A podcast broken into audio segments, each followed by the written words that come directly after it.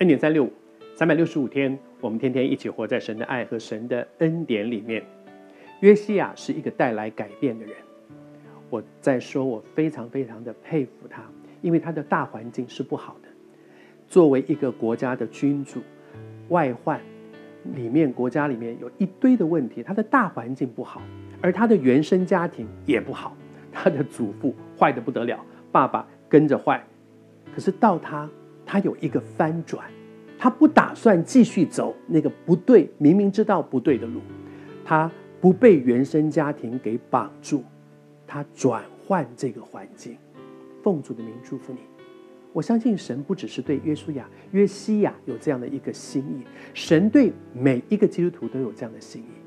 但愿我们在神给我们的位置上，都成为那个带来改变的人。但是怎么样改变呢？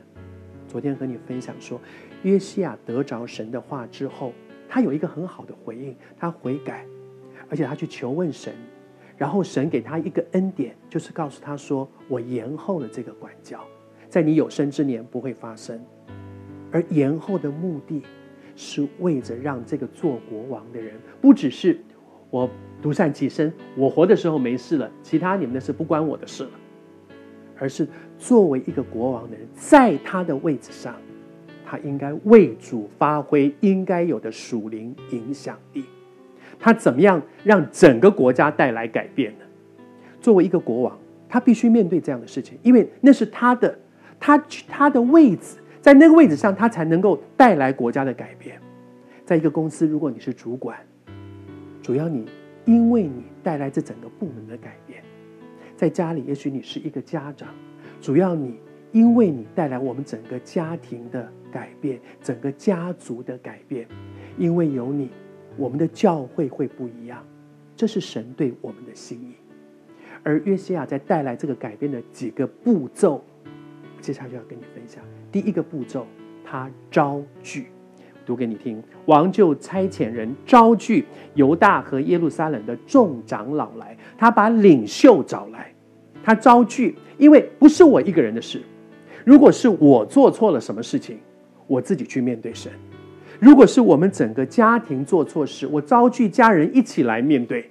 如果是整个城市，我们应该招聚这个城市里面属乎的人一起来面对；如果是整个国家有问题，我们要招聚这个国家里面属神的人一起来面对。他招聚，因为这不是他一个人的事。我觉得这件事真重要。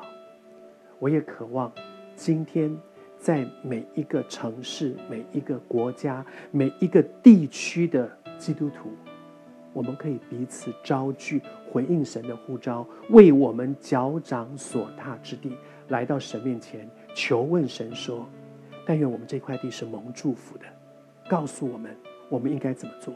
如果我们有做错的、有走偏的，你告诉我们，我们回转，帮助我们，为我们脚掌所踏之地带下属天的祝福。